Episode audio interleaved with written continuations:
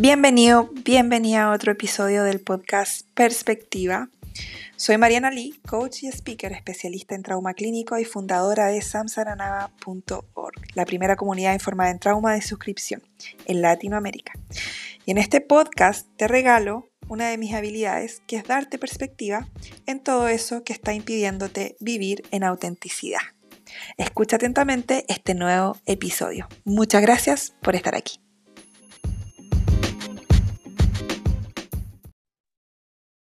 Bienvenidos, bienvenidas a otro episodio del podcast Perspectiva. Soy Mariana Lee y hoy día estoy con una invitada que se llama Andrea.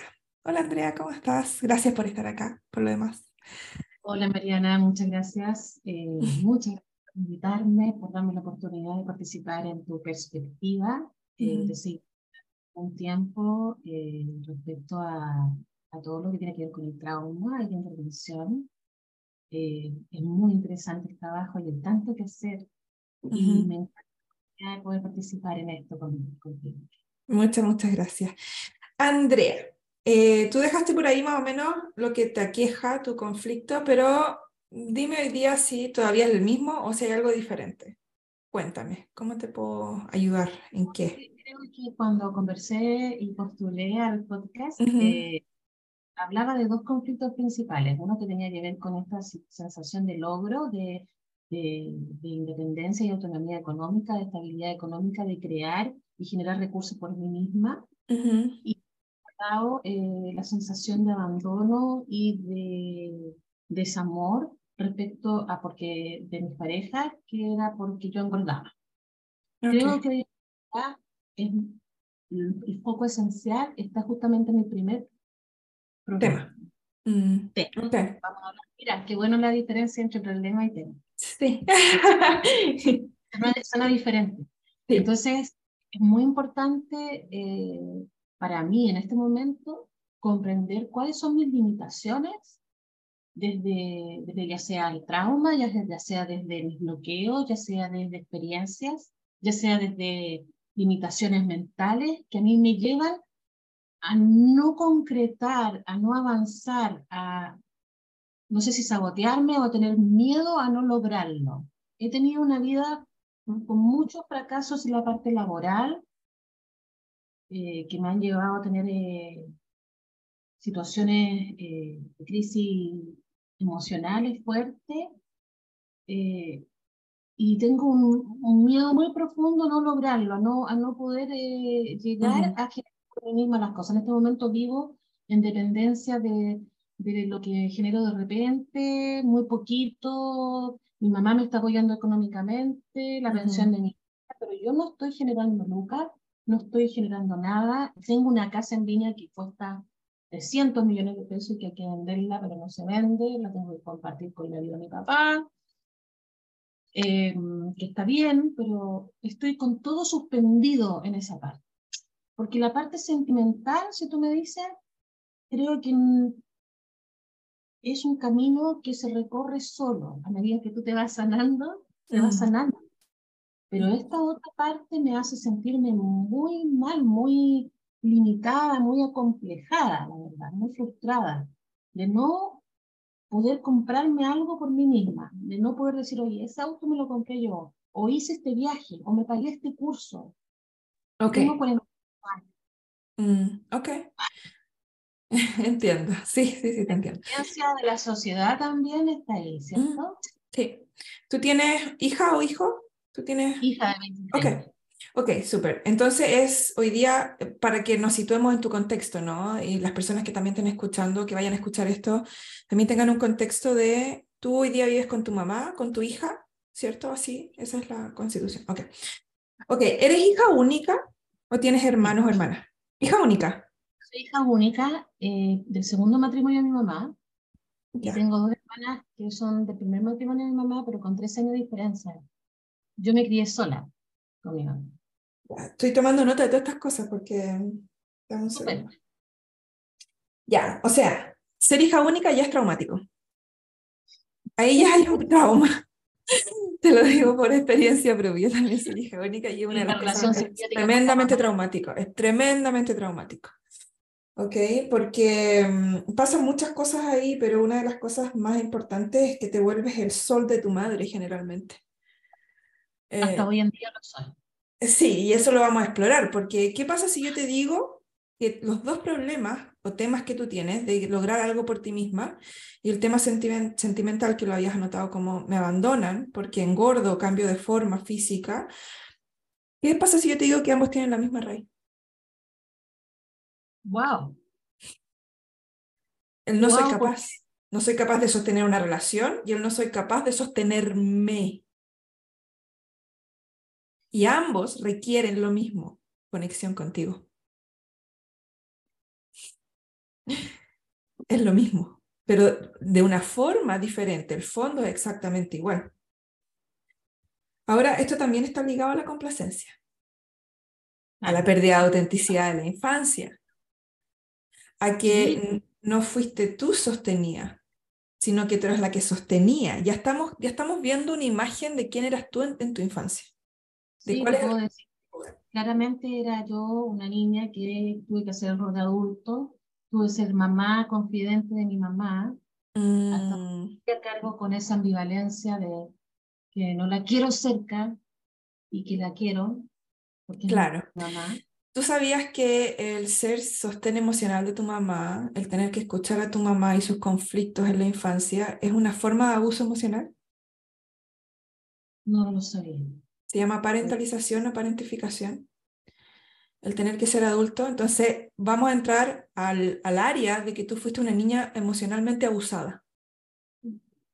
Y ese es el tema, que generalmente nosotros creemos que el ser abusado tiene que ver con ser golpeado, ser violentado eh, física o verbalmente, y no, o sea, sí, sí, pero toda la, la mayoría de las personas han sido abusadas emocionalmente.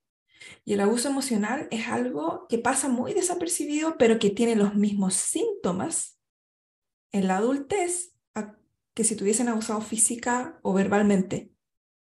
Exacto. Entonces, lo que tú estás experimentando hoy día es eso, es como eh, eh, el haber sido abusada, es como eh, la consecuencia de eso, del abuso emocional. Y no solamente abuso emocional de mi mamá, de mi papá. Ujú, Vamos a entrar ahí un poquito. Ok, No estoy diciendo que sea mujer sufría, sufriente o dolía la, la vida, sino que Ujú. me tocó, me tocó. No, no te tocó. Ese es el- ese- esa es la creencia que genera trauma. El no puedo elegir. Y esa es la creencia, qué bueno que lo dijiste, porque esa es la creencia que hoy día, yo te voy a explicar un poco más, más en detalle, pero es la creencia que hoy día está creando tu vida. ¿Qué pasa? Que en la infancia, cuando nosotros vivimos algo de lo cual no podemos escapar, ¿ya? Porque el sistema nervioso tiene respuestas a trauma, ¿cierto? Y van como en escala. Cuando tú eres víctima de abuso emocional de parte de tu madre, que es lo que viviste tú, ¿puedes hacerle frente a eso? Probablemente no, porque si le hacías frente ibas a perder la conexión con ella. Y un ser humano lo único que quiere es no perder conexión. Se muere sin conexión. Ok, no pudiste hacerle frente. ¿ok? Segunda respuesta a trauma, escapar. ¿A tus 3, 4 años podías escapar e irte sola por la vida, por el mundo? No, no podías. Tercera respuesta a trauma, complacer o congelarte, que son inmovilización ambas. Ahí está tu respuesta a trauma. No puedo elegir, dice tu sistema nervioso. Esto es lo que me tocó. Me rindo a esto. No, ni siquiera es rendirte, ¿eh? porque la, la rendición es diferente. La rendición es de la aceptación. Es como... mm, ¿Cómo se llama esa palabra? No, no es, no es rendición, pero es otra. Es resignación. Sí, Eso es. Te resignaste a que eso era lo que tenías que vivir y ese era el rol que ibas a jugar para el resto de tu vida. y no significa que no tenga resistencia y que no esté rabiando cada cierto tiempo, porque Por supuesto, porque cuando hay trauma, lo que sucede es que te desfragmentas. ¿Sí? Tu ser interno se desfragmenta. Entonces hay una parte tuya que se resignó, que, se, que en terapia de Internal Family System se llama la exiliada. O sea, hay una parte tuya que está exiliada, ¿ya? Que eso es lo que hace trauma, es la desconexión del ser. una parte muy pequeña, o sea, debe tener unos 3, 4, 3 años yo creo que tiene, eh, porque es un poco preverbal. Es como la sensación, pero me cuesta un poco determinarlo, pero es una sensación constante. ¿okay? Entonces medio preverbal.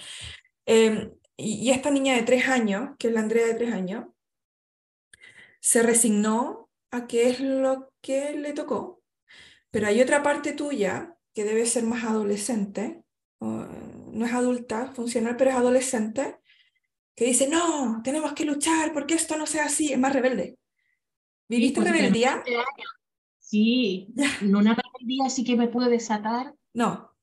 No, pues, Una rebeldía más interna, ¿no? Es como más por dentro. Sí tanto sí que a los 20 años me fui a la casa. Ya. Finalmente arranqué. Ahí me suena mucho. Ahí están esas dos partes, ¿no? Lo de complacer, congelar, pero pude arrancar. Sí. Pero finalmente siempre vuelve esta, esta, esta situación. Esta niña de tres años que le tiene miedo a qué va a pasar con ella si no complace, si no juega su rol. Me voy a morir. Entonces, tengo que hacerlo, tengo que hacerlo. Y hoy día eso, todas esas partes tuyas, esa parte desfragmentada, de trauma, esta parte que lucha porque no sea así y también por proteger a esa niña, tiene que haber otra forma. Eh, son las partes que están creando tu vida hoy día, que están eligiendo por ti. O sea, tu, tu ser esencial, tu adulto funcional, está como atrás. Ok. Ok, entonces estas dos partes tuyas que se desfragmentaron por trauma son las que están eligiendo y las que están creyendo cosas de ti. El no soy capaz, ese viene desde esa niña pequeña de tres años porque se siente completamente incapaz de sostener emocionalmente a un adulto. ¿Sí? Por lo tanto, esa niña como, como creció sosteniendo a un adulto, y, y, tremendamente difícil. Sí, así. Sí. Nunca, nunca tuvo la opción o la oportunidad de aprender a cómo sostenerse a sí misma, porque para tú aprender la habilidad de sostenerte a ti misma, primero tiene que haber un adulto que te muestre eso que te ejemplifique eso. O sea, ningún niño, ningún ser humano aprende algo si no tiene la inspiración desde un adulto, el modelaje, ¿cierto? Si tú tuviste una madre, que la mayoría de nosotros tuvimos, que no se sostenía a sí misma, que, que, que, le costaba sostenerse a sí misma, por cualquier razón, cualquier razón. probablemente mi mamá tiene un trastorno de personalidad, vivió un hogar muy, muy violento, con papá también. sí. Entonces ella... Muchos de nosotros, muchos de nosotros crecimos con una madre con una enfermedad mental no diagnosticada.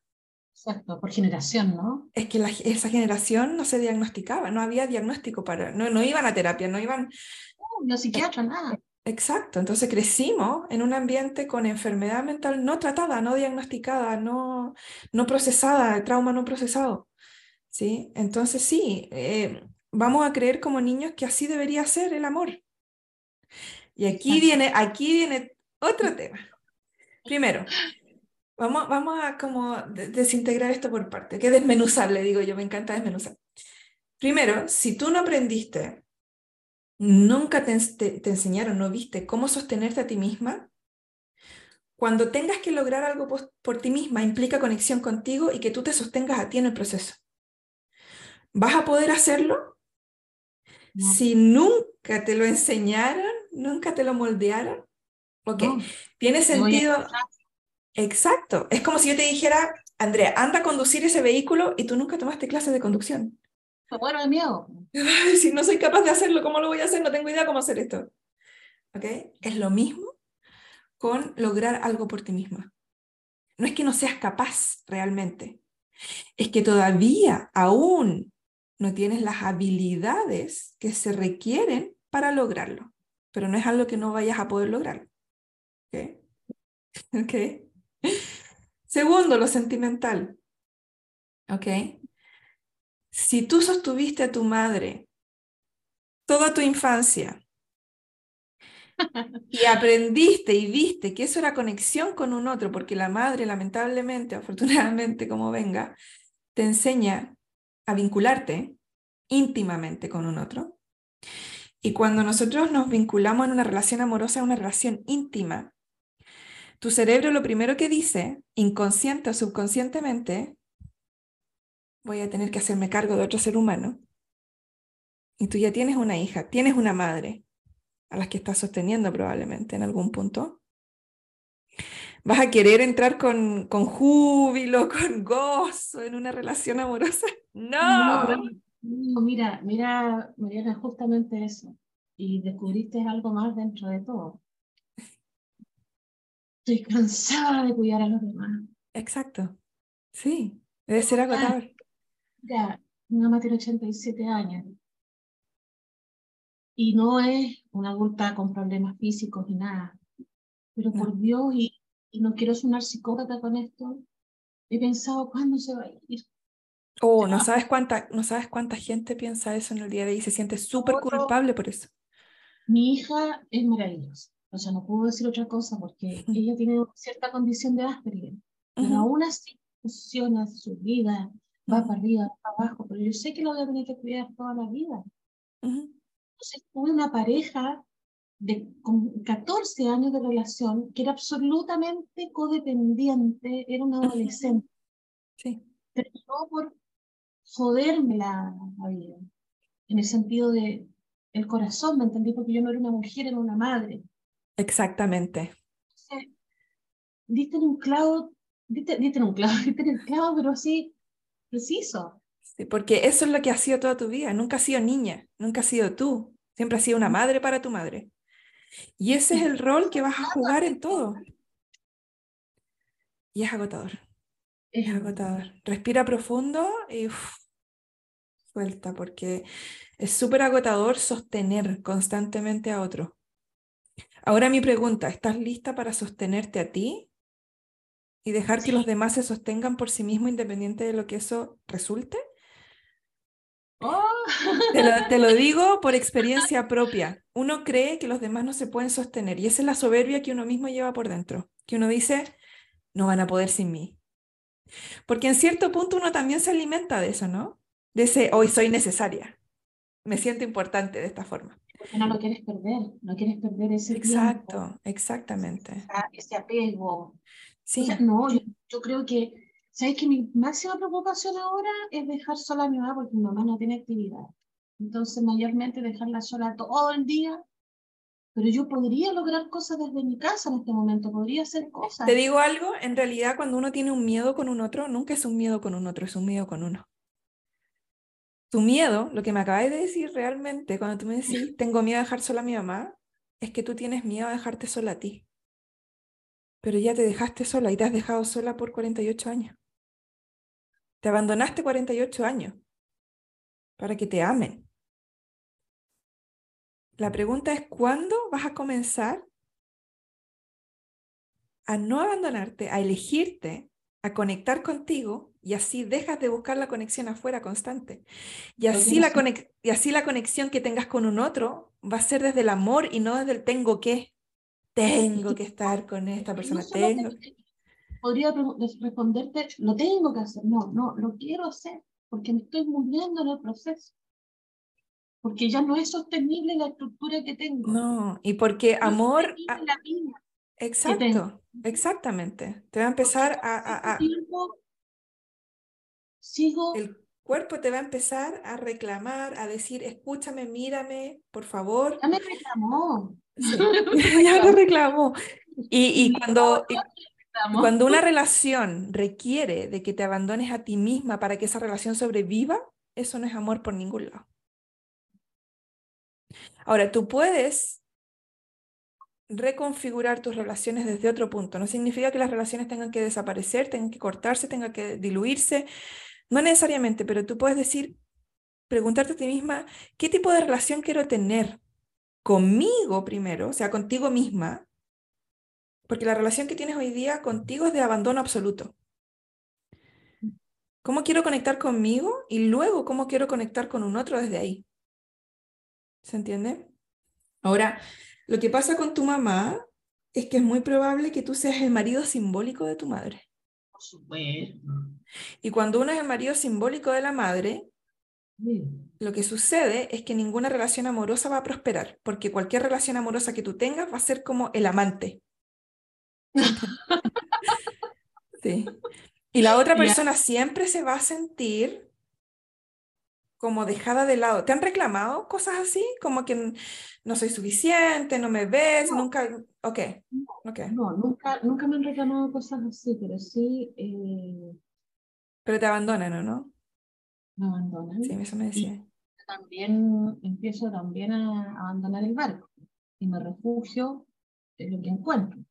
Mi mm. mamá nunca me ha chantajeado emocionalmente, pero sí hace situaciones o genera situaciones simbólicas mm.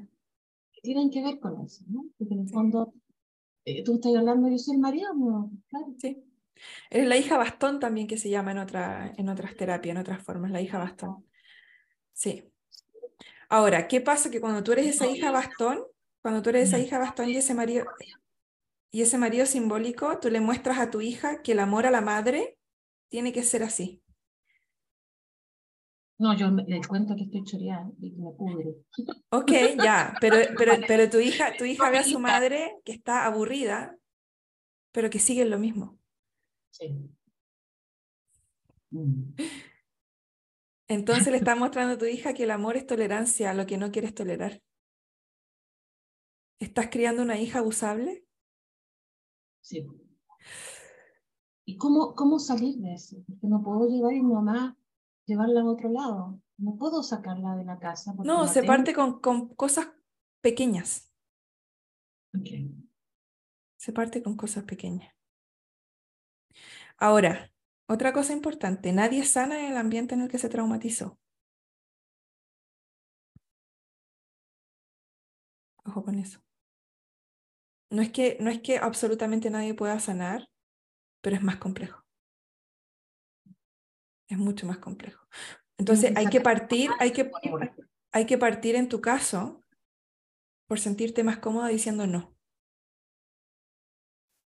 No, no tengo ganas, no. no por ejemplo, no quiero, no tengo las ganas ni la disposición, no estoy disponible hoy día. Para ti es súper importante. Pero ¿de dónde sale ese no? De la rebelde. Ya, ok. ya, esa es la diferencia. Exactamente. O sea, si sale de la rebelde significa que toleraste varios, no dijiste varios no anteriormente. Entonces es súper importante que para ti empieces a hacerte consciente en el día a día, a cada momento, de las cosas que realmente no quieres hacer. Y ser honesta contigo y con los demás. No quiero vivir con no ok, ya, no quieres vivir con tu mamá. Es importante eso, reconocerlo. Ok, súper. Tengo que hacerlo, lamentablemente, por la situación no, en la que estamos. Ya, espérate, espérate, espérate, espérate, espérate. Ya, paremos aquí un momento. Según tú, tú tienes una sola opción, ¿cierto? Mm. O sea, no tienes opción, tienes un solo camino. ¿Cierto? Eso es lo que me estás tratando de decir, ¿o no? Ok. Ya, eso es una ilusión, es mentira. ¿Por qué? Porque uno nunca, uno nunca tiene solo un camino. En cualquier situación en la que estés, por lo menos tienes dos opciones. Siempre. El tema es, y esto es importante reconocerlo, que tú le tienes miedo a tomar las otras opciones y te cuentas la historia de que no tienes otras opciones. ¿Por qué? Porque tomar otras opciones, y yo, a mí ya se me vinieron otras opciones a la cabeza, tomar otras opciones implica ser auténticamente tú. E implica ser mala hija. Y ese es el conflicto que tú le tienes miedo a ser mala. Tienes miedo a ser mala hija. Y eso es lo que te tiene esclavizada. No es ni tu mamá, ni, ni la edad que tiene, ni la situación en la que está. Eres tú misma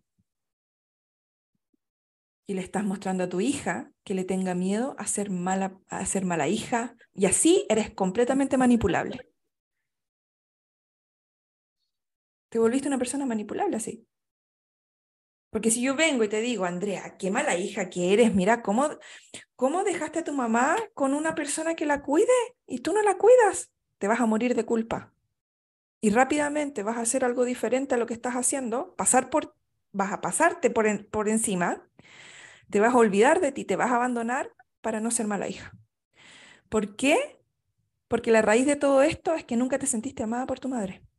Y aún hoy día, a tus 48 años y casi al final de la vida de tu madre, todavía estás buscando que ella te ame. ¿Pero por qué? Porque tú nunca te has amado a ti. Es fuerte. Pero si no lo ves, no lo vas a, a trascender nunca. No. No, pues no me amado. Tienes dos opciones aquí. O sigues pidiendo, pidiendo amor a tu madre de diferentes formas como lo has hecho hasta ahora, o te empiezas a amar tú y a ser la madre que nunca tuviste. Para ti. La madre que te elige. La madre que te ve. La madre que te escucha. Porque hasta ahora no te escuchas, no te ves y no te eliges. Pero sí se lo pides a ella. ¿A través de qué? Madre, yo estoy aquí para cuidarte, siempre. Soy incondicional a ti. Te va a generar mucho resentimiento porque no vas a recibir lo que tú estás esperando de vuelta. No, estoy recibiendo esclavitud nomás. Exactamente. Entonces, con eso tampoco puedes quejarte. Porque la que, la que camina a la boca del león eres tú todos los días. Sí, sí. Y cuando tú hablas de una sola solución, claro, yo digo, ya, y no se muera. O sea, ahí yo voy a ser libre, voy a ser feliz. Exacto. Voy a, hacer mi vida.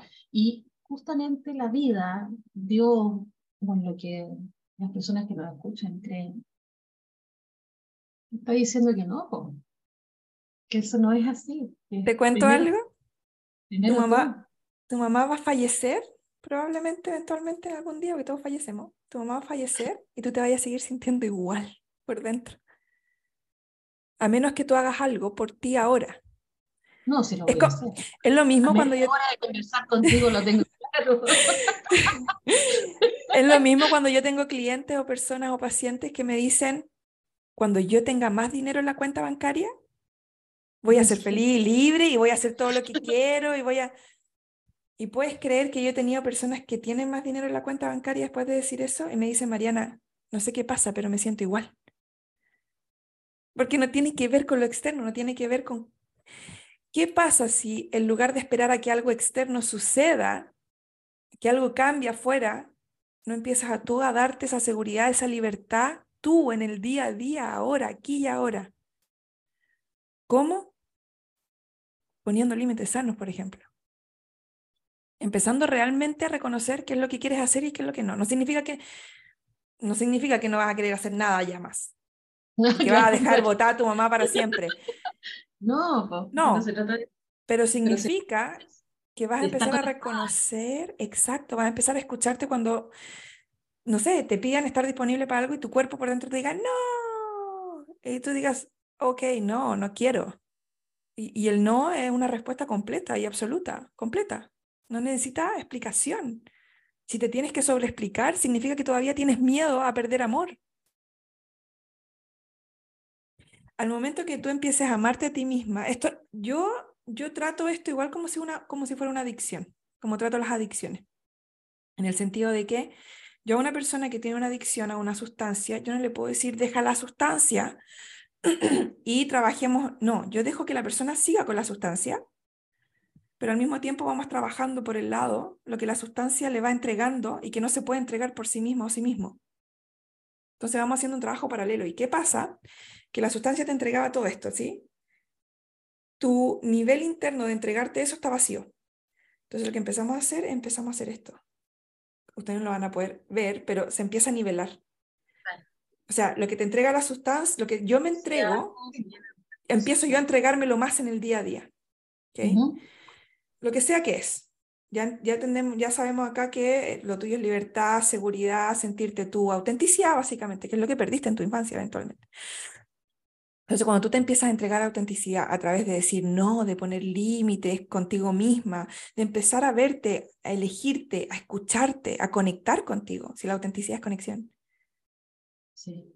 Okay, cuando tú empiezas a conectar contigo, lo que te entrega lo externo, sea una adicción, esto es adicción emocional igual, sea una adicción, eh, em, empieza a, a, disminuir, o sea, ya no lo necesitas tanto. Y es el mismo proceso con las adicciones. Yo no te puedo, si tú no sabes nadar y yo te tiro al agua, yo no te puedo tirar al agua sin flotador. Entonces sí, por mientras el flotador, mientras practicamos nadar. Pero en algún momento te vas a sacar el flotador y te vas a dar cuenta que ya sabes nadar, que ya no necesitas el flotador. Entonces, en algún momento lo que va a pasar es que al tú entregarte todo esto, todo este amor, conexión, etcétera, vas a dejar de exigirle a tu madre y de tú ponerte en una posición de ser alguien para tu madre. Y vas a dejar de exigirle subconscientemente que ella te ame de vuelta. Porque tú ya estás llenando esos espacios para ti. Y la relación con el otro se vuelve tan bonita ahí, porque no es desde el yo tienes que ser alguien para mí, yo tengo que ser alguien para ti. Es del simplemente yo soy. Y solamente yo soy. Y desde, desde ese sentido, lograr mi propósito, ¿no? Porque no lo sé. Me pierdo en eso. Tu propósito ha sido ser tú siempre. Ser exactamente lo que eres, pero mientras estés desconectada de ti, vas a sentir que no hay propósito, como que no sabes cuál es tu propósito. Pero es porque no eres auténticamente tú. Y eso es súper claro porque cuando niña yo nunca pude ser yo. Tenía un papá y una mamá que me pedían que yo fuera buena, estudiosa. Pórtate bien. Eh. No, pues no, no, no me permitía yo ser la maldadosa, la rebelde. Mis pequeñas rebeldías en la adolescencia era vestirme de negro, escuchar música técnica. Sí. nada más. Nunca tuve una, una situación de rebeldía tampoco. Mm, entonces tu existencia era para aliviar al otro. Sí. Sí. Sí, y eso requiere que te abandones en el proceso. Es que no hay forma de que si tú no te, dedicas completamente a otro, te puedas dedicar a ti. Totalmente. ¿Eso cómo se traduce, eh, Mariana, en hoy en día que yo no, haya logrado, por ejemplo, un trabajo, permanecer en trabajo por mucho tiempo o, o no esté o, no o tenga miedo o diga no mejor no porque capaz que no resulte la cuestión y pierda plata de hacer un negocio de atreverme a emprender porque no se trata de lograr hacer algo exitoso y ser una, mina bacán no se trata mm. sí sí sí mira una persona mira un ser humano que ha estado al servicio de otros toda su vida y se ha abandonado a sí misma, ¿es un ser humano que es suficiente o que no se siente suficiente? Pues no, pues, no suficiente.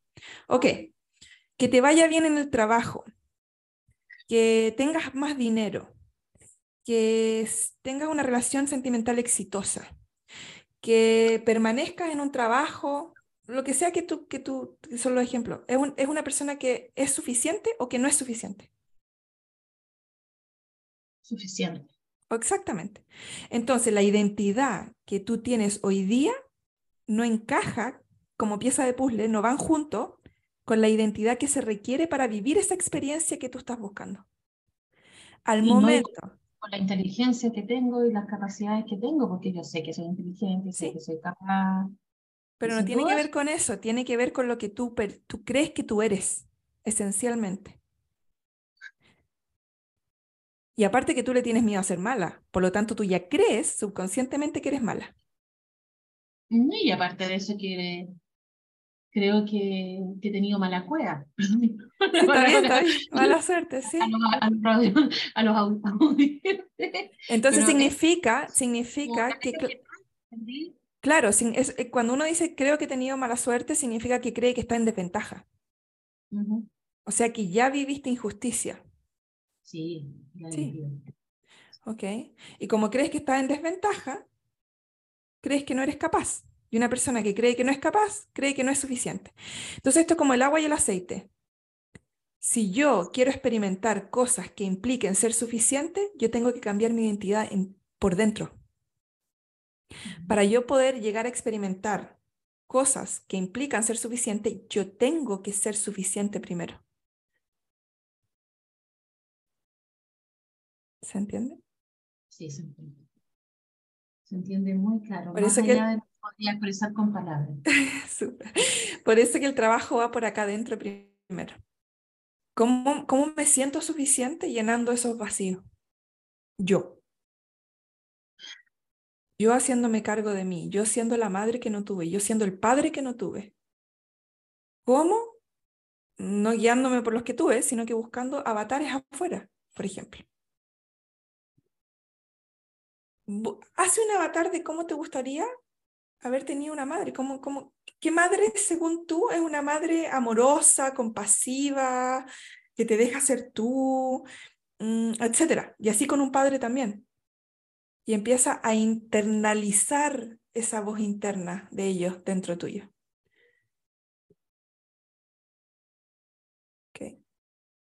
Y así vas a empezar a llenar tu espacio. Y al llenar tu espacio, vas a empezar a ser suficiente. Y al ser suficiente, vas a empezar a experimentar eso que hasta ahora no has podido experimentar. No es que tengas mala suerte. Es que no me creo suficiente y no lo hago. Y tiene sentido que no te creas suficiente. Cuando lo intento, lo intento desde complacer, desde Claro. forzar, desde lo no auténtico, Sí, tomando un rol diferente a mi forma de ser real. exacto. Y la suficiencia requiere autenticidad. Tú no puedes ser suficiente si no eres auténtica. Y auténtica significa decir no. Auténtica significa expresar lo que tú quieres realmente en ese momento, independiente de si alguien te elige o no te elige desde afuera. Si a alguien le gusta o no le gusta lo que acaba de escuchar desde afuera. Si alguien cree que eres mala o eres buena, eso da lo mismo, son percepciones. Y las percepciones de las personas tienen más que ver con las personas que contigo. Hay un sensor, un- una especie como de juicio muy profundo en personas que experimentan lo que yo estoy experimentando. Ujú. Eso grande, de como un crítico atrás. Sí, eso generalmente se llama un manager. Y ese manager lo que está haciendo, está tratando de proteger a esa parte tuya que se desintegró de que no salga y que deje la embarrada. De que no salga la luz. Entonces la mantiene como en la oscuridad, como encerrada. Es como una- esa niña de tres años que hablábamos, esa versión tuya de tres años, que siente mucho dolor de no poder ser ella y tiene que complacer. eh, ha estado encerrada, como en un sótano. ¿Y quién la mantiene encerrada? La crítica interna. ¿Por qué? Porque le dice, le dice, si tú eres tú, vas a perder a tu mamá y a tu papá. O sea, ya perdiste probablemente a tu papá. No puedes darte el lujo de perder a tu madre, porque te vas a morir sin conexión. Entonces, mejor quédate bien por allá adentro, que nadie te vea, porque el ser tú genera consecuencias negativas. Y ahí empieza la creencia de hay algo malo conmigo. Sí, y lo tenía toda la vida. Sí, sí, Y mi papá me abandonó emocionalmente. sí. Papá- Mira, la Ah, mayoría sí. de los seres humanos son, son niños huérfanos emocionales. Puede que mamá y papá hayan estado en la casa, que mamá esté en la cocina, que papá esté en el sillón leyendo el diario, pero el abandono emocional es real y es, es ¿Y esto que me generalizado. ¿Esto que me pasa es común en las mujeres? ¿O Es común en la mujer y en los hombres, y el hombre es más potente todavía, porque el hombre tampoco puede expresar esto muchas veces, pero sí, pasa mucho. Yo diría que del- de 10 personas que veo en un día, por ejemplo, 9 o 10 viven lo mismo que tú. Y tú podéis ser inteligente, y podéis ser lógico, y ser El síndrome del impostor es una adaptación a trauma. Sí, Pero si eso es lo que yo tengo, el sí- yo síndrome del impostor es eso, sí. me alegro de mis logros, pero digo, bueno, pero no he logrado algo tangible. Sí, me felicitan, sí, tengo nuevas buenas notas, sí, me va súper bien, pero no tengo nada Ya, y ahí lo que tú estás, ahí lo que tú estás haciendo es recreando una madre que invalida, una madre que niega tu realidad, una madre que tú llegas con un 7, por ejemplo, un 10, una, una, una A de la escuela, y tu madre te dice, sí, pero podría haber sido mejor. Sí. No, no es para tanto. Y eso es lo que No haces tú contigo. siete, claro. Claro, y, y- era un 6-9, ¿y por qué no fue un 7? claro, exactamente. Y eso es abuso hacia nosotros, abuso emocional. Entonces, la pregunta es, para ti en el día a día, ¿me estoy abusando o me estoy amando? ¿Me estoy rechazando o me estoy amando? ¿Y cómo puedes amarte más? Especialmente cuando nadie te está amando. De eso se trata. De eso se trata. No puede cargar con miedo, sí. Porque cuando te empiezas a amar en un constante, te vas a sentir capaz de todo. Porque hoy día no te sientes capaz porque no te estás amando. Y tiene todo el sentido del mundo que no te sientas capaz.